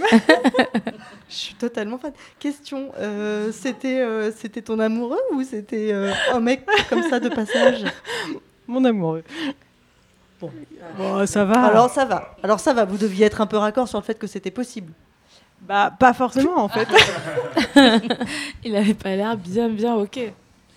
Ok. Bon. Euh, autre question. On a plus envie Ouais. pendant les règles? Bah, euh, la libido, euh, oui, euh, paraît-il. Il y a un petit pic de libido qui fait qu'il y a une, une sensation différente, je pense corporelle aussi, qui fait qu'on est plus sensible à la réception d'un plaisir sexuel et euh, une envie manifestée si elle est vécue euh, qui peut se manifester vraiment d'avoir plus envie d'avoir des rapports sexuels. Moi, je me souviens, euh, moi, euh, ado, qui était plutôt genre garçon manqué, je me faisais la réflexion que les seules fois où j'avais envie de mettre une jupe, c'était quand j'avais mes règles. Ah, c'est drôle. Mais à chaque fois, je me faisais cette réflexion, je me Ouais. disais, c'est quand même pas de bol. Ouais. Parce qu'en fait, là, je me sens pas à l'aise de le Mais faire. Euh, Dans ma tête, je me sens pas à l'aise, mais, Mais mon corps envie. me dit, je mettrais bien une jupe. Tu sentais ton féminin, finalement, ouais. C'est ça. Et mon féminin s'exprimait par une jupe. Euh, Mais moi, là, tu vois, extrêmement basique, décevant. quoi. Là, moi, je pense que je mérite un, qu'un coup de. Voilà. Merci. Je me suis Laura. surprise à, quand j'étais plus jeune, et d'ailleurs, euh, s'il y a des jeunes qui nous écoutent, faut jamais faire ça, vraiment, euh, à annuler des rencarts parce que j'avais mes règles, alors que j'avais jamais eu autant envie de baiser, justement, j'avais super envie d'y aller, mais par cette histoire de, euh, de honte, de j'ai pas envie, de ça tombe mal, j'ai annulé des rencarts, j'ai fait semblant de pas pouvoir, on reporte à la semaine prochaine et tout, alors que, enfin, c'est complètement idiot, évidemment, que que d'abord dire que euh, c'était parce que tu avais tes règles. soit tu, inventais exactement tu bien sûr évidemment excuse. soit c'est un mec de passage et dans ce cas-là je m'en fous euh, si j'ai mes règles soit c'est un mec qui va compter et dans ce cas-là j'espère bien qu'il va pas parce que ça va pas poser un problème que j'ai mes règles donc dans les deux cas faut y aller quoi Ouais. et euh, Euh, Antonin, ça t'est déjà arrivé qu'une femme te dise désolé, ce soir ça va pas être possible, j'ai mes règles? Ouais, ça m'est arrivé. Et? Je l'accepte. Je- Mais du coup, tu dis effectivement non, c'est enfin c'est pas possible du coup. Bah si, c'est possible, mais autrement. Il y a plein d'autres choses qu'on peut faire. euh, et euh, J'ai envie de savoir. Claire en parlait tout à l'heure. euh, le clitoris euh, est largement accessible euh, sans avoir forcément de sang dessus. Hein? Alors moi, que- franchement, il faut m'expliquer comment on, comment on arrive à pratiquer un cunilingus. Alors, euh, only Non, mais je parle pas euh, forcément du clitoridien sans. mais- euh, Non, mais- Enfin, faut avoir un, faut avoir un vagin ciblé quoi. Ouais, peut être avec les doigts. Alors J'ai- voilà, avec les doigts, ok, je, ça je comprends. J'ai Je pense quelques, que- quelques amis hommes qui ont pu me raconter qu'eux, ils aimaient bien pratiquer le cunilingus pendant les règles de leur copine euh, ou partenaire d'un soir, euh, à partir du moment où elle avait un tampon et où, euh, voilà, c'était... euh, ouais. Mais ça, c'était envisageable du coup pour eux, de savoir qu'elle avait euh, ses règles, la, la demoiselle, et de pratiquer un cunilingus quand même, mais avec un tampon. Très bien. D'ailleurs, je crois que les, certaines prostituées ont recours à, ce, à ces, ces éponges justement pour pouvoir euh, travailler. euh, parce que sinon, c'est quand même. euh, C'est quand même compliqué. On oui, est bien, on est d'accord parce même, euh, qu'elles n'ont pas euh, les, les, les, con- les congés payés Mm. à ce niveau-là. C'est cela. voilà. mais non, mais Surtout voilà. pas une fois par mois. Euh, Congés menstruels. Les congés, congés mon- menstruels. Il a été question. Faut y réfléchir en- socialement, en- c'est pas- En Italie, il y a, il y a, il y a quelques mois. hein. Ce, ce serait pas euh, non Et plus, au Japon. euh, ce serait pas non plus absurde. Euh, ceci étant dit, on a, je sais qu'on a, tu l'as, tu l'as lancé un peu tout à l'heure, Aline, et puis euh, on, on a bifurqué, on n'a pas parlé de des espèces animales euh, parce qu'effectivement, on est parmi les, les rares espèces à, Ah oui, il y en a très peu, oui. à avoir des règles qui ne sont pas les- le moment de, de- de- du, du rut, de, de la procréation. Donc c'est un, peu, euh, c'est un peu particulier. En fait, il y en a très peu. Nous, Oui. sommes des- nous sommes une espèce euh, vraiment rare. Malheureusement, on n'a plus le temps. C'est le moment du conseil sexo. Voilà, je suis désolée. Je, je vous dis qu'on n'a plus le temps. C'était juste les bonobos, les chimpanzés, certaines chauves-souris et une sorte de musaraigne qu'on appelle le macrozélide de Peters. Voilà, Génial. voilà les seuls, les seuls animaux Merci. qui ont comme nous euh, leurs règles. Voilà, mais c'est l'heure, du, sprint. c'est l'heure du conseil sexo, euh, parce que vous ne le savez pas peut-être, mais si vous ne le savez, le savez pas, eh bien je vais vous l'apprendre. Vous pouvez poser votre question euh, à Claire, une question euh, sexo. hein, euh, sinon, Oui, on va- sinon, pas. Enfin bon, faites comme vous voulez. La météo, je suis pas très Vous bonne. envoyez une question à claire at cabinetdecuriosité.fr, cabinet avec un S, curiosité avec un S. Et euh, ben, si, si ça lui chante, euh, elle vous répond euh, en direct à la radio. Et ce soir, je ne sais pas de, je ne sais pas quelle est la question à laquelle tu réponds. Eh bien, je vais la lire. Donc, la Merci. question était Bonjour. Ah, ça commençait très bien. J'ai une question sur le sexe. Là aussi, c'était plutôt bien parti. D'où vient l'odeur désagréable qui se dégage de mon pénis quand je me masturbe? Alors, il peut y avoir plusieurs choses qui provoquent une mauvaise odeur au niveau des parties génitales. Tout d'abord, il peut s'agir d'une question d'hygiène. L'hygiène de la verge est nécessaire et les organes génitaux de l'homme ne font pas exception à cette hygiène de base. Pour ce faire, on préconise l'usage d'eau et de savon doux avec un produit à pH neutre. Faites tout de même attention à ne pas avoir un nettoyage trop énergique qui pourrait provoquer des lésions de la peau et des muqueuses. Effectivement, mais ça, c'est pas risqué pour la santé, du coup, ni pour les odeurs. Pour les hommes non circoncis, le décalotage doit s'effectuer pour permettre l'hygiène de la couronne. Se trouvent de petites glandes, appelées les glandes de Tyson, qui sécrètent, pas comme Mike, hein, mais qui sécrètent plus ou moins de sébum, sécrétion tout à fait normale qu'on appelle aussi smegma, mais qui peuvent s'accumuler et qui vont provoquer une odeur désagréable en l'absence d'hygiène quotidienne. Notons que ce nettoyage quotidien limitera également les infections chroniques pouvant, être causées par les bactéries ou les mycoses. Ceci étant dit, attention aux excès de zèle et à un nettoyage trop fréquent ou avec des produits trop agressifs qui n'auraient d'autre effet que d'irriter cette partie sensible. Et n'oubliez pas de bien et doucement vous sécher. Vous pouvez tamponner délicatement avec votre serviette. Vous pouvez tamponner délicatement avec, Oui, votre parce que c'est facile de dire bien se sécher, oui, mais bon. mais bien sûr. moi, je, moi, je suis concrète, concret. Mais bien voilà. sûr, mais viens là que je te tamponne délicatement, moi. Une mauvaise odeur peut aussi être due à la présence d'une infection sexuellement transmissible. Au moindre doute, il ne faut donc pas hésiter à aller consulter médecin généraliste, dermato, urologue, sexologue, en libéral, en cégide ou en centre de santé sexuelle. Bien souvent. Sage-femme aussi, non Hein Les sages-femmes aussi, non Les sages-femmes, elles peuvent consulter, non Euh, en Hein CPEF, effectivement, mais pour les hommes, c'est quand même plus Ah oui, c'est compliqué. ouais. ouais, c'est plutôt les médecins. non, c'est les médecins, en fait. Ouais. Les sages-femmes, justement, elles peuvent pas ausculter. Elles peuvent euh, accueillir, mais pas ausculter. Bien souvent, un diagnostic rapide et une prise efficace de traitement pendant quelques jours suffira à régler le petit souci. Voilà, je ne sais pas comment tu t'appelles, mais j'espère que ton Vincent. problème de. Eh bien voilà, Vincent, j'espère que ton problème de, de mauvaise odeur. Alors après, peut-être simplement que tu n'es pas à l'aise avec ton odeur corporelle et ça, il faut que tu le règles Mais parce que tu on je souhaite suis que tu sûre que quelqu'un qui bon. se- qui soit à l'aise avec Je suis ton mais odeur non, mais il faut que lui soit à l'aise avec son odeur. Donc trouve le moyen d'être à l'aise avec ta propre odeur. Voilà, on se, règle, on se règle, non le- Si, je vois bien le, le rapport. On fait une pause musicale tout de suite et on revient après avec le Sexorama.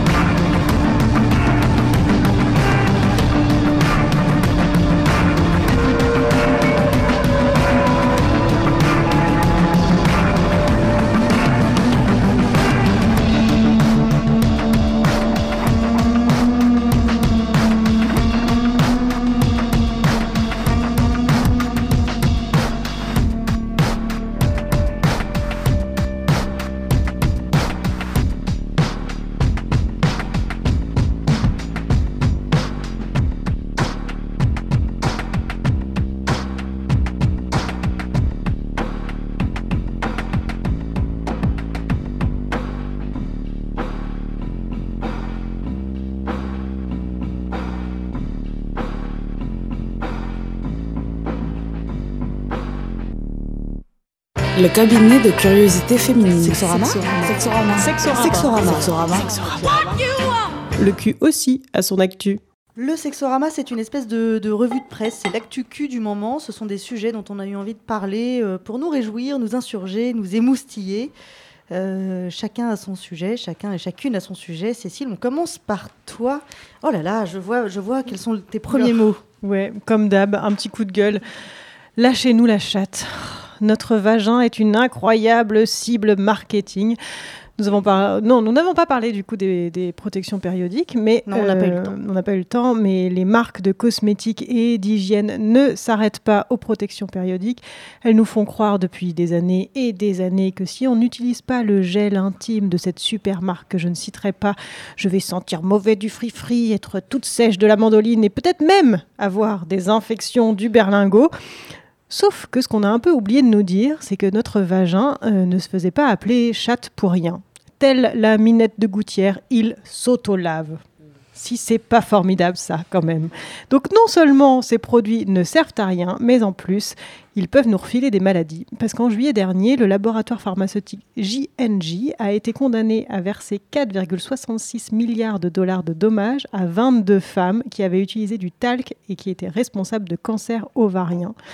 Et comme les industriels ne sont jamais à court d'idées, ils nous ont même sorti la version Baby Girl du nettoyant intime pour que le vagin des petites filles aussi sente bon la rose et les paillettes. Bref, tout ça ne serait pas possible si on informait les femmes sur leur propre corps. C'est pourquoi la comédienne Claire Fégreux a publié sur les réseaux sociaux la semaine dernière une petite BD explicative intitulée Lâchez-nous la chatte et je vous invite fortement à la lire et à la partager sur les réseaux. Euh, oui, euh, on, la, on la partagera euh, par, sur les réseaux au, au nom du cabinet de curiosité féminine. Et, euh, merci Cécile, oui, tu as raison, il faut absolument qu'on partage ça. Ça m'énerve, ce sujet m'énerve. Lorna, est-ce que tu veux bien donner un petit coup de fouet, s'il te plaît? Merci. Ça, c'était pour les laboratoires. Ah oui, c'est pas pour toi, ouais. Non, c'est- ça m'énerve. Puis quand ils viennent aux, aux petites filles en plus, là, c'est trop pour moi. C'est trop pour moi, je suis pas loin de m'arrêter. Claire, quel est ton, ton sexorama du jour? Alors, sexorama. Alors un point, Claire, noir, c'est un point noir dans le creux de la main. Voilà le code de détresse à connaître absolument. C'est en Angleterre qu'une victime de violence conjugale a eu cette idée en 2015, répondant ainsi à ces épineuses questions comment alerter son entourage quand on est sous emprise, comment demander de l'aide quand on a peur? La jeune femme à l'origine de ce mouvement cherchait un moyen d'attirer l'attention sur ce qu'elle vivait de manière discrète. Elle a donc imaginé dessiner un point noir dans sa main avec un crayon de maquillage noir, point qui s'efface donc facilement et se refait aussi facilement.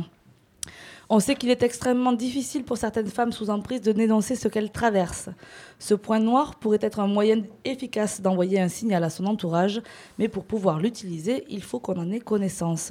Depuis hier, donc, le 25 novembre, journée internationale pour l'élimination de la violence à l'égard des femmes, on voit défiler sur les réseaux sociaux des photos de mains avec le point noir et les hashtags suivants, hashtag le point noir et Black France, pardon. Euh, on peut envoyer ce cliché sur le site Le Mur des Mains, où a été, mis en place une, où mise en place une œuvre collective en ligne contre les violences, violences faites aux femmes. Et enfin, on retrouve sur le site lepointnoir.com toutes les infos utiles qui peuvent aider dans ce genre de situation. Des infos reprenant euh, lieu, moment, personne, ressources, numéro d'urgence. Merci Claire. Ouais, vas-y Cécile. Non, du coup, je voudrais rebondir sur, euh, sur cette information pour quand même me donner une bonne nouvelle. C'est que la journée, le 25 novembre, la journée de lutte contre les violences faites aux femmes, ça fait plusieurs années qu'elle existe. Et que samedi, il y a eu quand même une grosse manifestation qui a vraiment mobilisé les femmes et les hommes. Il y avait près de 15 000 personnes. y était. Bravo les filles. Il y avait près de 15 000 personnes à Paris. Nous aussi, ça n'a on y- pas on- fait- nous aussi, on nous y aussi, était. on y était. Ça n'a pas fait la, la une des médias parce qu'il y avait une autre manifestation toute petite. on était plus qui avait- nombreuses. On était voilà, beaucoup il y avait plus nombreux. 8000, 8000, c'est tout petit et nous on nombreux. était quand même 15 D'ailleurs, 000. c'est pas les uns contre les autres. On, était- Non, on aurait mais- pu manifester ensemble Mm. d'ailleurs, mais Oui ou pas, mais euh, en tout cas, euh, Bah, voilà, je trouve que le, le- les consciences se sont un petit peu réveillées et ça fait du bien. Je suis tout à fait d'accord. Merci Cécile. Antonin, heureusement que tu es là parce que enfin quelqu'un va parler de cul. tu as testé. J'ai testé pour vous le site euh, internet euh, porno d'Erika Lust. Bah, cette C'était pas la peine de tester pour moi, moi je l'avais déjà testé. Ah, euh, c'est bon pas- Ah bah on va partager nos meilleurs euh, films alors. Bah, bah, voilà, Avec tout à fait. plaisir. Alors, je t'écoute. Donc c'est un site qui s'appelle X Confessions euh, au pluriel que vous trouverez facilement grâce à vos moteurs de recherche. Et en fait le principe c'est que les internautes euh, proposent leur scénario en fonction de leurs fantasmes. Donc on a un petit peu tous les choix. Euh, Il y a du BDSM, il y a du fétichisme, il y a du outdoor qu'on peut traduire par extérieur, mais c'est fait moins bien en français comme d'habitude. Il y a des scènes à plusieurs, il y a du lesbien, il y a du gay, voilà, il y a, un- petit peu de tout, peut-être pas tout, mais en tout cas c'est c'est pas mal. Les films durent de 10 à 20 minutes. Alors c'est du vrai bon cinéma. Enfin, il y a des vrais efforts euh, sur la réalisation, sur la lumière. Euh, c'est agréable à regarder. Les acteurs, c'est évidemment subjectif, mais moi je les trouve beaux et belles. Euh, et et, euh, c'est plus naturel que euh, dans le porno euh, tradi. Et les acteurs s'éclatent et c'est très agréable. C'est 34 euros par mois, mais on peut partager des camps entre amis pour faire des économies. Donc je vous le conseille. C'est 34 euros par mois, c'est un, abonnement, tu Oui, t'engages. mais tu peux, tu, tu peux désabonner à chaque mois. D'accord. Et surtout, le, le- je- non, t'as- t'as fini ou pas Petite astuce pour finir, si vous laissez votre adresse email sur le site, mais une adresse email n'importe quoi, il vous envoie un film gratuit. Pas mal. C'est gentil, ça. Voilà. Euh. J'en profite pour rebondir sur le porno payant. Effectivement, ça coûte 34 euros par mois. Mais rien n'est gratuit dans la vie. Donc quand vous regardez du porno gratuit, souvent les gens qui sont devant la caméra sont très peu payés et très maltraités. Et si vous payez 34 euros par mois, vous avez un petit peu plus l'assurance que les gens qui sont devant la caméra sont mieux traités et mieux Et payés. ça se sent à l'image. Vraiment. Et ça se On sent à l'image, différence. Les acteurs forcément, et et ça se sent dans le jeu. C'est un peu comme, euh, comme au théâtre. Il faut payer sa place pour aller au théâtre. Euh, quand tu payes pas ta place, souvent, euh, non. Bah, je sais pas, remarque si. À la télé, tu payes pas ta place, Bah, c'est c'est un peu comme si tu veux quand passer la nuit avec moi. Je veux dire, si tu payes pas le resto, euh, j'ai honte. Non, mais là, j'ai honte. Là, je vous jure, j'ai honte. Lorna, spontanément, tu devrais foutre un coup de fouet là, parce qu'un ouais, ouais, mais je le mérite. Je- Quand tu sais pas quoi dire, Joe, tais-toi. Euh, merci Remarque Antonin. Joe aime beaucoup se faire fouetter, en Ah tout bah, cas. C'est bien- bon à Non, savoir. mais là, là tous, les fouets n'étaient pas pour moi. Euh, Je, je- Ah oui, balancé oui, des vrai. pour, Oui, bien pour sûr. Là, là, je. Celui-là, tu l'apprécies. Oui, absolument. Euh, moi aussi, j'ai un petit sexorama. Pardon, je regardais euh, le temps. Euh, j'ai un petit sexorama qui est un conseil euh, docu à regarder en replay. Euh, c'est un peu compliqué parce que quand on parle de sujet de sexualité, euh, de- depuis que je suis investie au cabinet de curiosité féminine, je me suis fait cette réflexion. Quand on parle de sujet de sexualité, on est amené à parler de beaucoup de sujets qui touchent effectivement au sexe, mais qui ne sont en aucun cas de la sexualité. Je vais évidemment parler de tout ce qui concerne les violences sexuelles. Mais ça n'est pas de la sexualité, ça n'est pas faire du sexe avec des gens, ça n'est pas, euh, ça n'est pas pratiquer une sexualité, ça n'est pas une forme de sexualité. C'est une violence sexuelle. Et euh, pourquoi je vous parle de ça Euh, Parce qu'il y a eu euh, le 20 novembre dernier sur France 2 un documentaire qui a été diffusé et qui s'appelle Enfance abusée, dont le titre dit à peu près tout et pourtant et pourtant, il ne dit rien. Il, faut, il faut regarder ce documentaire. Il faut les regarder, ces enfants qui sont devenus adultes. Il faut les écouter. Euh, moi, j'ai, regardé ce documentaire avec, euh, avec cette espèce d'idée en tête de euh, si eux ont, à un moment donné eu le courage, non seulement de, parler pour tout seuls s'en sortir, mais de parler là, devant la caméra, pour être vus par je ne sais combien d'inconnus qui allaient les regarder, les écouter, peut-être les juger, je ne sais pas. Si eux, ils ont, eu ce courage-là, peut-être que la moindre des, des, sens, des corrections d'humanité, moi aussi de courage, c'est de, de les regarder et de les écouter. Euh, parce qu'il faut soutenir leurs histoires, il faut soutenir euh, euh, leur, leur corps, leur, mains qui se, qui se frottent, ces yeux qui s'humidifient ou qui sont au contraire extrêmement froids, tranchants. Il faut les regarder, il faut les écouter. Et il faut soutenir cette parole, encore une fois, qui se libère et qui a besoin de se libérer pour eux. Mais pas seulement pour eux, ils le disent aussi, en fait. Pour eux, pour, euh, pour, euh, pour les autres, pour ceux qui n'ont pas encore parlé, pour ceux qui subissent malheureusement encore, euh, pour leurs familles, pour les familles de ceux qui subissent, pour les familles des agresseurs aussi. À un moment donné, il y a un des, des, témoins, un des, pas des témoins, une des personnes qui, qui, qui raconte, qui parle de ça, qui dit euh, la, fami- la famille de l'agresseur, pour elle non plus, c'est pas simple. Bref, pour toutes ces personnes-là, et au-delà, pour les personnes qui travaillent avec les enfants, et j'allais dire peut-être surtout malheureusement, pour le législateur qui n'est pas du tout à la hauteur. Donc euh, bravo pour ce documentaire, je vous invite vraiment à le regarder, il est en replay sur France TV Plus jusqu'au 20 décembre. Et euh, moi j'ai juste envie de vous dire qu'il faut le voir pour tous les Kevin, Andrea, Laurent, Mathilde, Ingrid, Corinne et David de ce bas monde. Et le mot bas euh, est pour une fois très bien choisi. J'aurais jamais dû finir par moi.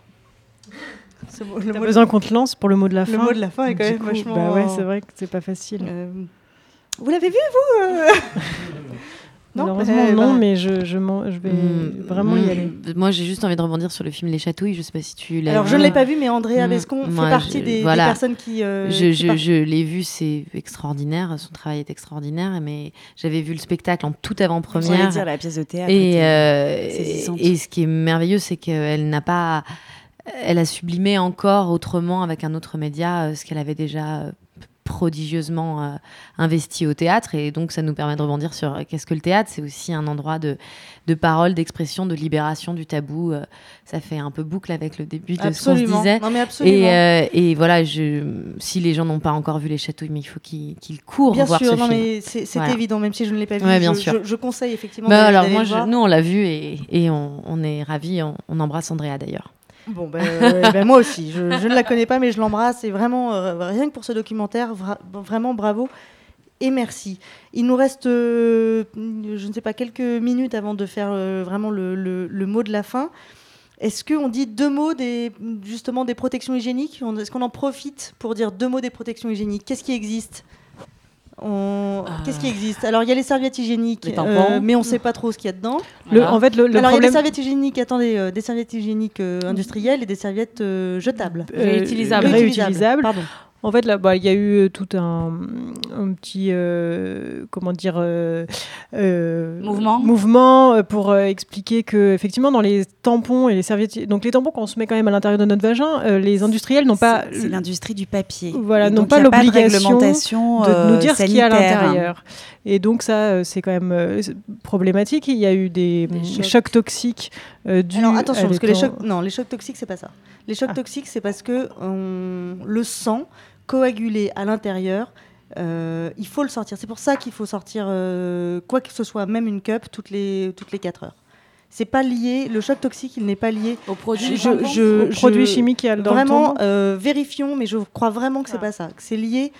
C'est pour ça qu'il faut, euh, quelle que soit sa protection, sort- euh, vider ce sang à peu près toutes les 4 heures. Et Que je ne saurais voir. que bah, bah, si c'est une cup, tu le, tu le verras, hein, vraiment. Euh, parce, que, parce que ce sang stagnant, il va, euh, il fait comme, euh, comme euh, vous savez, à la mer, quand il y a un petit coin euh, d'eau euh, qui ne circule pas, bah, c'est, c'est- cette eau, elle est plus chaude, mais elle est, mais elle est plus sale aussi. Mais les industriels refusent de donner la Alors composition. ça, c'est autre des- chose. Ça, c'est autre chose. Donc ça, c'est quand même un tout petit peu suspect. Euh, totalement Mais d'accord, voilà. totalement d'accord. Du- mais il y a quand même des tampons qu'on peut ach- acheter pardon, en magasin bio où on a peut-être un petit peu plus de certitude sur euh, comment c'est Absolument. produit, comment c'est euh, utilisé, utilisable, etc. On a donc les serviettes euh, réutilisables. Alors, les serviettes réutilisables, comment, comment ça se passe? Bah, on les met, on les lave et on les On remet. les lave en machine? Oui, en Oui, en machine. Comme les couches lavables pour les bébés. Voilà, exactement. Et c'est réutilisable euh, pendant longtemps. D'accord. Donc euh, voilà, il y a ça, il y a la cup évidemment. La cup, les, les culottes menstruelles. Apparemment, c'est Mon prochain achat. ouais, Ça, voilà. il paraît que c'est la révolution. Qui sortent récemment, depuis pas, pas si longtemps, là, on en parle beaucoup. C'est sorti aux États-Unis il y a quelques années. ça pour Noël. Et euh, il y a une boîte euh, en France qui a, qui a mis Oui, ça sur le marché. euh, euh, Femdo. Fem- Femdo, Femdo. C'est ça. Ouais, Ouais, ouais, ouais. c'est ça. C'est fabriqué à base de bambou apparemment, Mm. donc euh, ça, ça valoriserait aussi euh, quelque chose de naturel euh, et de bien pour le corps. Et alors, les éponges? On en pense quelque chose ou pas des éponges? Moi, je suis allée lire un petit peu, je- donc je ne sais pas trop quoi en penser. J'ai jamais essayé. Moi non plus, Je sais j'ai pas. pas d'avis.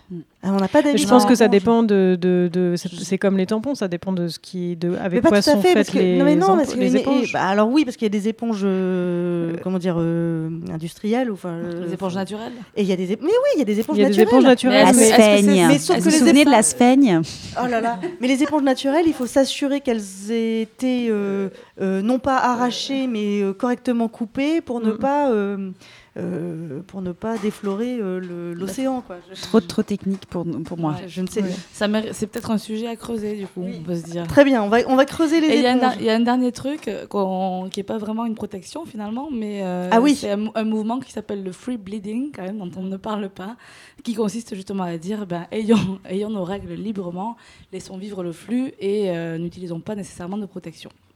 Et donc, faut bloquer, c'est ça? Alors, il Bah, y a la tu- technique de bloquer un petit peu, en fait. Tu de- gères Et comme de tu peux. libérer aux toilettes. Et Il de paraît qu'il y a libérer des aux femmes toilettes. qui arrivent avec un périnée super Ouais. musclé. Et qui euh, emploient aussi d'autres stratégies comme boire beaucoup d'eau, ce qui du coup force à aller aux toilettes régulièrement et euh, un peu plus régulièrement peut-être que d'habitude. Bon voilà. En plus, t'es- chez vous. T'évites les cystites. euh, Mais après, on n'a pas tous le même flux. hein. Et Moi, j'ai des amis qui ont des, des flux hémorragiques et ça leur semble complètement irréel. C'est pareil, les cups. euh, C'est pareil, le- les femmes qui ont des flux hémo- hémorragiques, les cups, elles les, elles les changent euh, toutes les. Oui, mais on n'est pas obligé de choisir une protection pour toujours. On peut très bien, et c'est ça le truc, c'est comme encore une injection. T'as fait quoi comme choix? Mais moi, en fait, euh, j'utilise euh, un petit peu des tampons, après un petit peu des serviettes, après un petit peu la cup, et après, après je laisse ma culotte se tacher parce que comme il reste plus grand chose au quatrième jour et que ça me saoule, et ben je la laverai ma culotte. Et, euh, et en fait, je décide, je, je décide en fonction du jour de la protection, protection, que je vais mettre. de ce que tu as à faire dans la journée. Exactement, parce que- parce exactement, c'est pas la même parce que La cup, c'est un peu compliqué quand tu es, euh, quand es à l'extérieur et que dans les toilettes, il n'y a pas de lavabo. Évidemment. Si je suis chez moi, la cup c'est quand même plus simple. Voilà. mais euh, je suis rarement chez moi, donc la cup pour l'instant j'ai pas trop réussi. Mais c'est puis tout au long de sa vie, on peut changer de protection aussi, tout au long de- des jours, du cycle. Enfin, ça dépend. C'est ce truc-là aussi, comme si on devait absolument Tout à fait. choisir pour toujours. Et tu fais de quel tu fais de tu fais partie de quel groupe toi? Cup ou pas cup? Merci, merci d'avoir fait un petit point euh, protection parce que je m'en voulais qu'on n'en ait pas parlé. Euh, le, le spectacle Tout sur le rouge, ce sera en mars 2019 à Cherbourg. Alors, ce sera la toute première avant-première, première mais on espère toute bien fois. vous annoncer ou on vous donnera euh, des, des dates qui vont se Mais créer oui. à Paris. Il y aura Des une dates création parisiennes, parisienne mais oui, on euh, adorerait. 2019, c'est On sûr. compte sur vous Oui. pour nous donner euh, les dates et on Oui. les communiquera. Mais en amont, hein, je peux déjà vous inviter à Speculum, qui est euh, Alors. le diptyque en fait. Ces deux spectacles sont d'ailleurs vendus à Cherbourg euh, ensemble, hein, puisque c'est c'est très très lié. C'est le même groupe Mhm. euh, de femmes artistes on- qui se. Les qui se- collectives. voilà, on Les est les collectives. On a fait notre première, d'ailleurs, notre première euh, performance dans l'espace public, euh, pas très loin de chez vous, d'ailleurs, dans le quartier. Euh, Pour pour, la cette journée, journée. pour cette journée de, de lutte euh, contre les violences euh, faites aux femmes. Et donc les collectives euh, sont notamment euh, les, mamans de Speculum, qui se jouera à partir du 2 janvier à la Manufacture des Abbesses. Spectacle sur l'histoire, la grande histoire de la gynécologie, de ses histoires avec un petit H et son, sa grande histoire avec un grand H. Et on viendra avec plaisir, nous, euh, au cabinet de curiosité, mais euh, vous qui nous écoutez, ben, on espère que, euh, que vous irez aussi. Merci beaucoup, Caroline. Merci, Aline, d'être Merci beaucoup venue. de Mais nous merci avoir tellement de nous avoir invités, on a passé On un moment ravis. délicieux. Bon flux euh, à, à- à tout- à tout- à tous ces spectacles. Bis à, à Élise. Euh, merci, euh, merci à vous, évidemment. Merci, Antonin. Merci, Claire. Merci, Cécile. Est-ce qu'il faut que je te remercie toi? Non, c'est pas la peine. pas la peine. Merci, Lorna. J'ai remarqué que je te remerciais jamais. Quand je réécoutais, je me suis dit, Mais mais, quelle attends, ça va pas. Exactement. Je Lorna, elle me dit rien. Merci, Lorna, pour cette régie. As usual, perfect. Euh, merci à vous qui nous écoutez. Vous pouvez retrouver toutes les actualités du, cabinet de curiosité féminine sur le site www.cabinetdecuriosité.fr. Les prochains ateliers, les ateliers de décembre, sont le 6 décembre, euh, couple, désir et plaisir dans le temps. Chercher l'intrus Non. Allez, c'est pas grave, autant pour elle.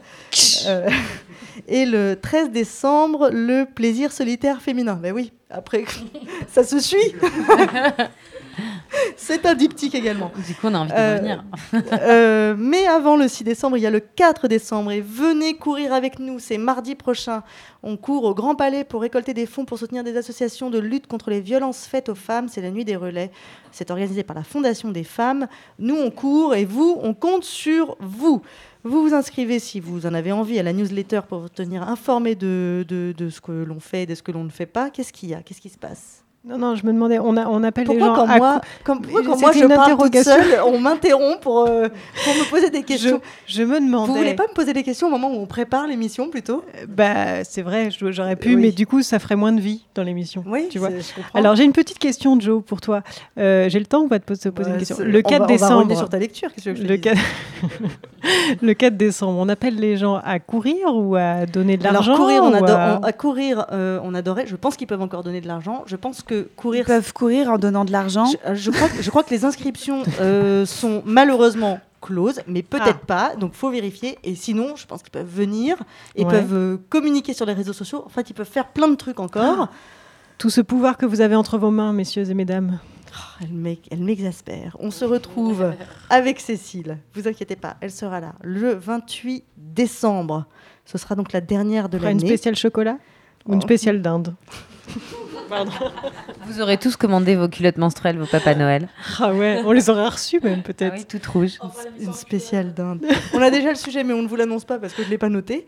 Euh, euh, du coup, je vous, annonce, je, vous, je vous annonce quand même que la compagnie Drôle de Rêve, qui est la compagnie de Cécile, ah C'est oui, moi, ça. ah oui, elle dit des bêtises, voilà, euh, joue Oreille chaste, s'abstenir.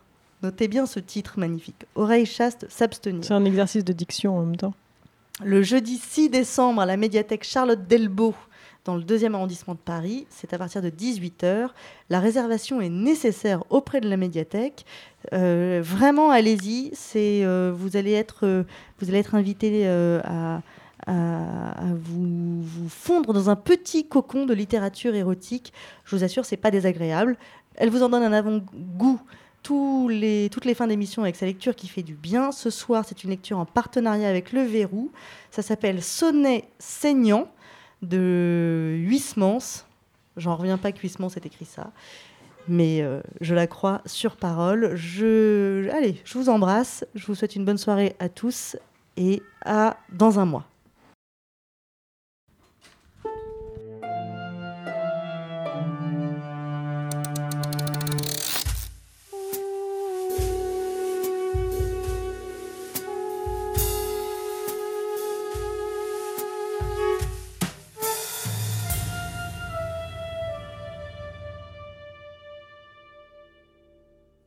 Ainsi qu'un cœur brisé, ton cul saigne mignonne. Les règles à grands flots coulent, et affamé d'amour et de mucus, faune enthousiasmée, je bois ton vin sanglant, et je me badigeonne les lèvres d'un carmin vaseux qui me goudronne et moustache et langue. Ah, dans ton poil gommé par les caillots fondus, j'ai maintes fois humé une odeur de marine, et pourtant, ça t'étonne que je puisse avaler ton gluten sans dégoût.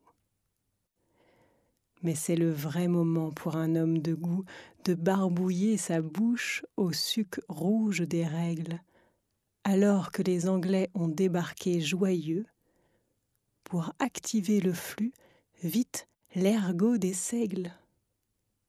Car si baiser est bien, gabaoter est mieux.